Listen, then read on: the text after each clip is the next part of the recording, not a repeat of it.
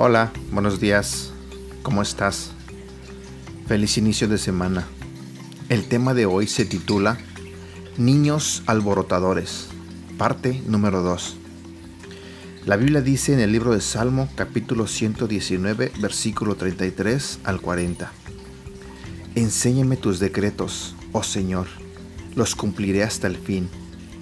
Dame entendimiento y obedeceré tus enseñanzas las pondré en práctica con todo mi corazón. Hazme andar por el camino de tus mandatos, porque allí es donde encuentro mi felicidad. Dame entusiasmo por tus leyes, en lugar de amor por el dinero. Aparta mis ojos de cosas inútiles, y dame vida mediante tu palabra. Confirma a tu siervo tu promesa, la promesa que hiciste a los que te temen Ayúdame a abandonar mis caminos vergonzosos, porque tus ordenanzas son buenas. Anhelo obedecer tus mandamientos. Renueva mi vida con tu bondad.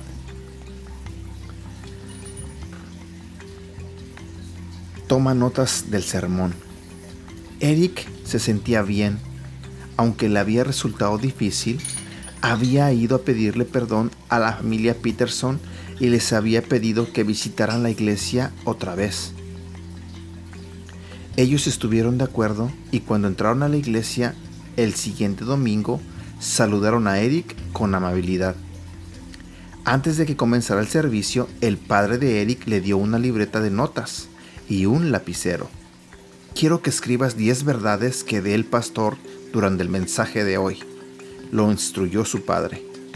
Eric no pensó que iba a poder entender el mensaje del pastor, pero asintió y tomó la libreta de notas escuchó con mucha atención y antes de mucho rato estaba disfrutando verdaderamente el sermón. Al final del servicio, Eric había notado 12 cosas importantes, dos más de las que su padre le había pedido que anotara. Eric se dio cuenta de que no había podido entender antes porque ni siquiera había tratado de escuchar. Después del servicio, Eric le mostró sus notas al pastor. Voy a hacer esto todas las semanas, Pastor Elms, le dijo, y les voy a sugerir a los otros muchachos que también traten de hacerlo. Eric se sintió bien. No solo la familia Peterson había regresado a la iglesia, sino que él había aprendido una buena forma de escuchar y de entender los sermones del pastor.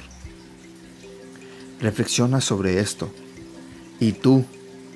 ¿Tomas notas de los sermones de tu pastor?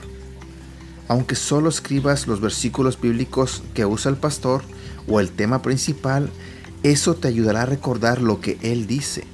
Si el pastor usa una palabra que no entiendes, escríbela en un pedazo de papel y pídele que te la explique después del servicio. También le puedes pedir a tu papá o a tu mamá o a un hermano en la iglesia que hablen contigo sobre el mensaje. Ellos también te pueden ayudar a entender. Memoriza. Esfuérzate para poder presentarte delante de Dios y recibir su aprobación.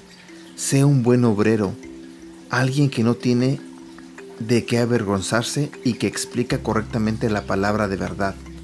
Segunda de Timoteo, capítulo 2, versículo 15. Que tengas un excelente día.